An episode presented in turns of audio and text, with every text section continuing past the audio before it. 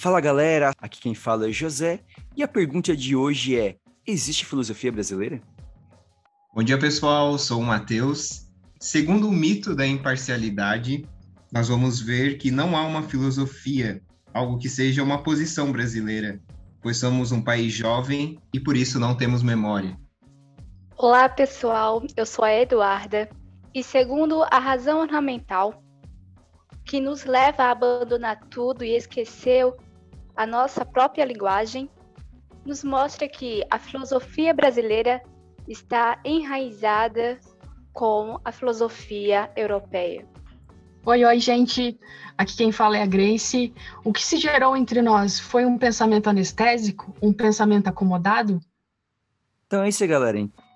Nesse primeiro episódio, para discutir afinal um pouquinho assim o que, que existe uma filosofia brasileira, o que seria uma filosofia brasileira. Então, é esse que é o tema de hoje, então aproveite bastante.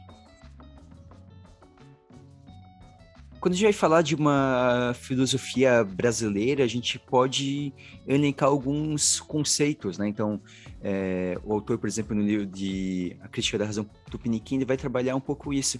É, Para você, Grace, por exemplo, o que, você acha, né, a partir desse autor, desse, do, do livro da Crítica da Razão Tupiniquim, que vai ser o centro aqui desse, das discussões desse podcast, é, o que, que você acha que é um, um conceito fundamental nessa filosofia brasileira? Um conceito fundamental é, exposto na crítica da razão Tupiniquim seria o conceito de razão afirmativa. Esse conceito diz que a razão afirmativa é a razão que diz sim, é a simples afirmação devido à ausência de critérios e também de posições criticamente assumidas. E essa razão afirmativa, que afirma tudo, ela impede a dúvida e a dúvida é uma importante é, um é uma importante categoria é, dentro da filosofia. Só que esse esse conceito de afirmar tudo, ele se dá num contexto histórico, né? Onde se leva em consideração o positivismo e o ecletismo. Então, o positivismo, segundo o autor, foi muito aceito em função dos interesses vigentes da classe dominante brasileira. E ambas as influências é, são consideradas o pior que se produziu uh, no Brasil e também no Ocidente, porque justamente está ligada a outro conceito, ao conceito de razão eclética ao invés de criarmos é, modos de pensar, novos modos de pensar, o que se gerou entre nós foi um pensamento anestésico, um pensamento acomodado às premissas de filosofias neotomistas e também neopositivistas. Então, o positivismo seria essa razão afirmativa que se ampliou e também com isso provocou uma certa estagnação no pensar brasileiro. E essas consequências, elas se apontam para a cultura brasileira, onde se impôs um tremendo vazio cultural entre nós.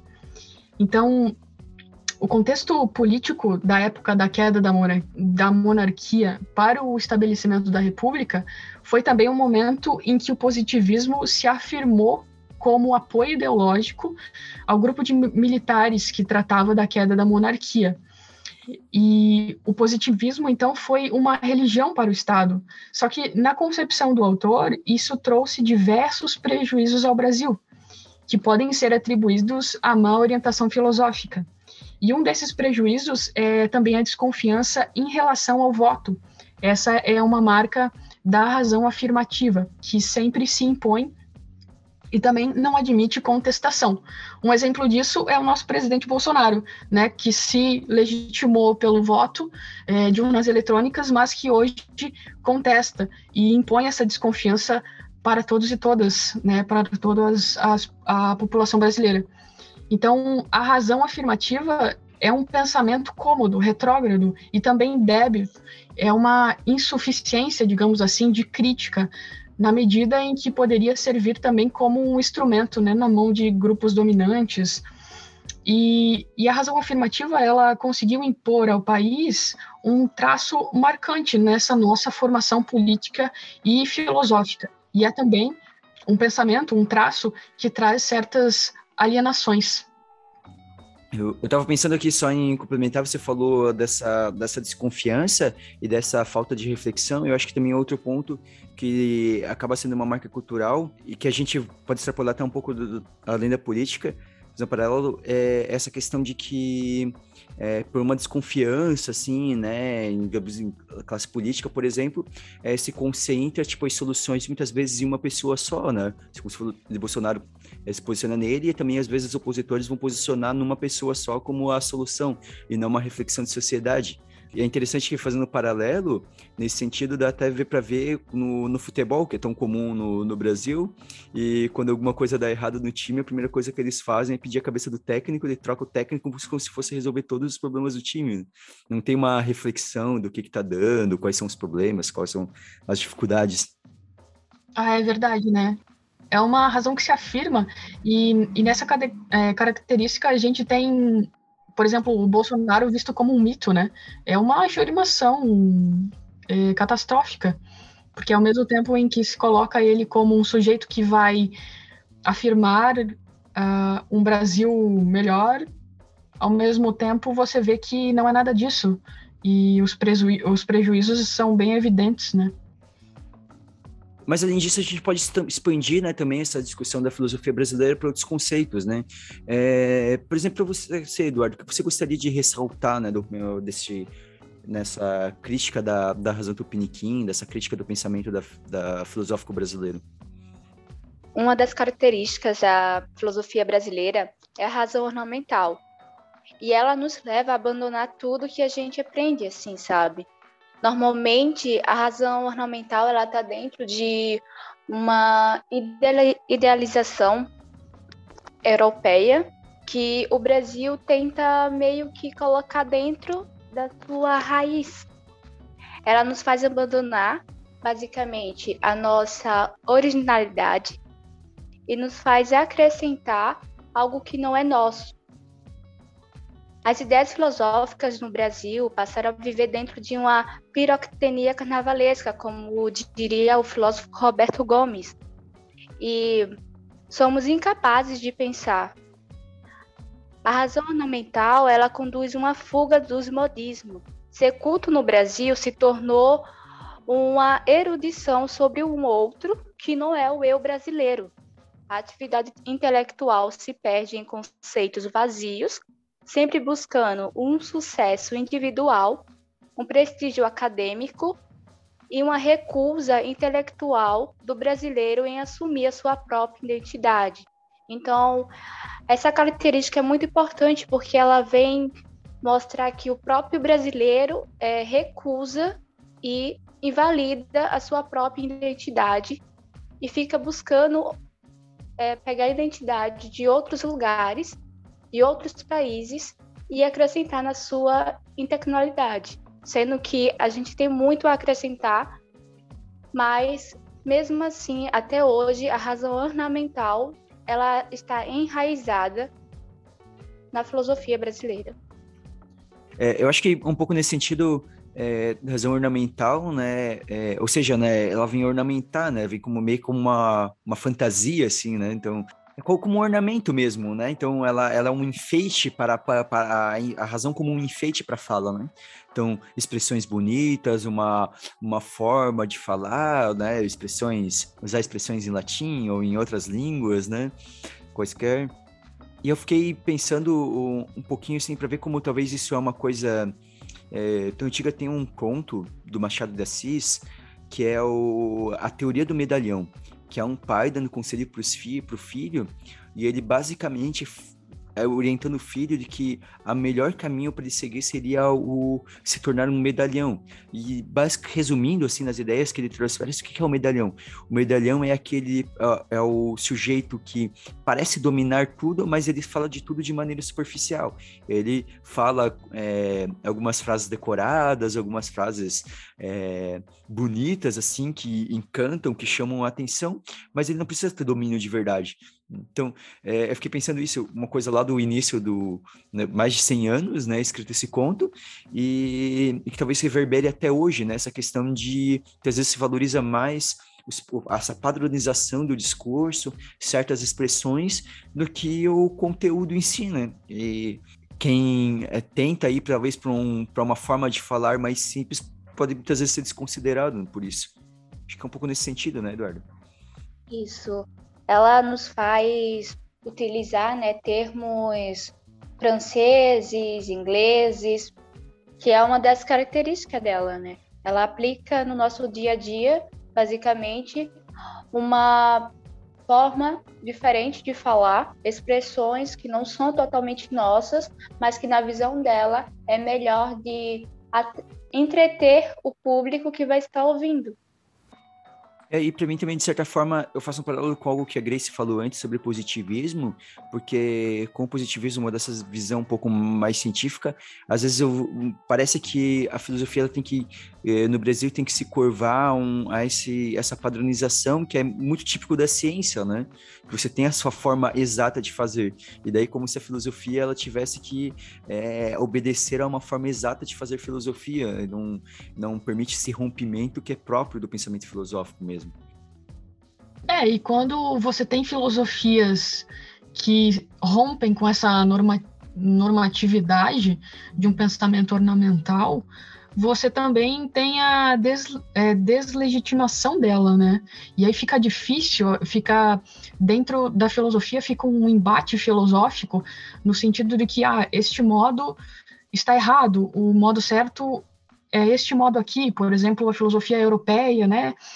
e tal, fica bem complicado. E isso, esse pensamento ornamental, ele geralmente bate bem de frente com os, a filosofia feminista, por exemplo, que ela leva em consideração as vivências de mulheres, e essas vivências elas são desacreditadas, destituídas, por exemplo, de, de ser falada no, no sentido mais crítico possível, sabe?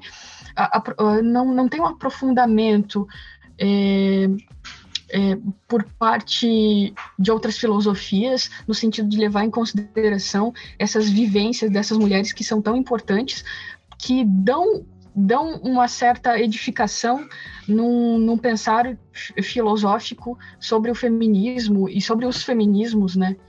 E, mas esse, esse não pensamento ornamental está acontecendo agora também, né? Sim, com certeza. E também, talvez, para a gente expandir um pouco mais, né? Também o, o Matheus até falou ali na sua, na sua apresentação, falou sobre um, um mito da imparcialidade, né? E, e que se a gente seria, digamos, um, um não, que não vai ter filosofia para nós sermos, digamos, um povo sem, sem memória. É, Matheus, o, que, que, o que, que é esse mito da imparcialidade que você citou na sua apresentação, afinal? Vamos lá, então. É, então, é, o autor, Roberto Gomes, é, no quinto capítulo da obra, ele vai trabalhar então um pouco sobre esse mito da imparcialidade, é, que é estar em cima então é, das oposições, é não assumir e também não querer resolver, né? Mas é, no caso evitar a dissolução do problema. É, no mito da imparcialidade, é, as pessoas querem estar em cima das oposições, ou seja, querem ser imparciais, não querem tomar um partido. E isso entra um pouco a questão do ecletismo, né, que foi esse primeiro movimento filosófico estruturado no Brasil, ao qual a Grace é, também explanou na, na sua colocação.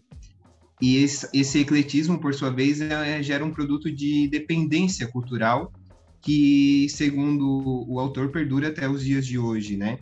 Então, fica claro que neste mito, é, a dependência cultural que acompanha toda é, a história da filosofia brasileira, é, quer que a gente não cria algo, não cria uma posição filosófica.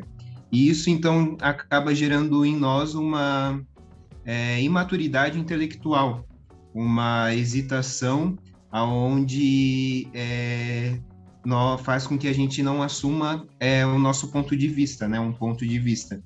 E essa é, manifestação traz alguns dos traços básicos do nosso caráter intelectual e, da, e também da nossa condição política, né? E, claro, é, se nada fizermos, é, a gente corre o risco de continuar a ser apenas um país jovem, né? Que não sabe ao que veio. É, eu trago essa frase é, que parece ser ingênua, né? Um país jovem. É, essa frase o autor Roberto Gomes ele trabalha um pouco, pois esse país jovem que tanto foi falado alguns durante alguns anos, acaba trazendo a questão de se tornarmos pessoas sem memória. Por isso, é, pessoas infantis, aonde não tomam uma maturidade. Então, não há em filosofia algo que seja uma posição brasileira, né? Isso eu falei no início, é, lá na apresentação. Porque, segundo o próprio autor, a gente tira o que tem de melhor dos estrangeiros. Então, a gente acaba vivendo é, nessa ilusão, muitas vezes por medo, por omissão ou até covardia. A gente acaba não criando a nossa posição filosófica ou tomando um partido. E com isso é, gera essa problemática, né? O dilema de assumirmos um espírito crítico. É, então, o mito da imparcialidade traz a ideia de uma recusa de estar no Brasil. Por isso, a gente adota critérios que a gente tira de fora do país. Nesse linha de pensamento, para ter uma, uma filosofia propriamente brasileira, o que precisa é realmente essa uma tomada de posição firme, né? A coragem, digamos, de, de romper e talvez criticar seja o que for, né? Não ficar nessa é, posição política, né? Que pelo que eu entendeu que seria esse mito da imparcialidade, né? De tentar ficar numa posição ali que eu converso com todos, mas no fim eu não, não tomo partido e daí por isso não, não se produz, né? Não se produz essa é, o que muitas vezes filosofia seria a filosofia de verdade seria se romper, né? Isso mesmo, é a, é a crítica que ele faz à corrente eclética, né? Que faz com que a gente não tome esse critério, é, não assumimos esse critério, é, ou seja, esse espírito filosófico no Brasil. Só que ao mesmo tempo a imparcialidade, a neutralidade já é uma posição, né? Acho que talvez por isso o mito, né? Da imparcialidade, né? É. Mas o que se precisaria talvez assumir uma, uma posição mais consciente, talvez, né? Talvez seja uma posição um pouco inconsciente, digamos. Então é isso, galera. É, espero que essa conversa tenha ajudado um pouco nessa discussão, longe de nós de querer é, finalizar este tema da filosofia brasileira, mas contribuir um pouco para essa discussão. Então fica aberto. Afinal, o que, que é essa filosofia brasileira e o que cada um de nós né, pode fazer para, talvez, a partir dessas reflexões, ajudar a contribuir e valorizar o que é um pensamento genuinamente brasileiro. Até mais e até o próximo episódio do Filosofando. Valeu! Tchau! Tchau!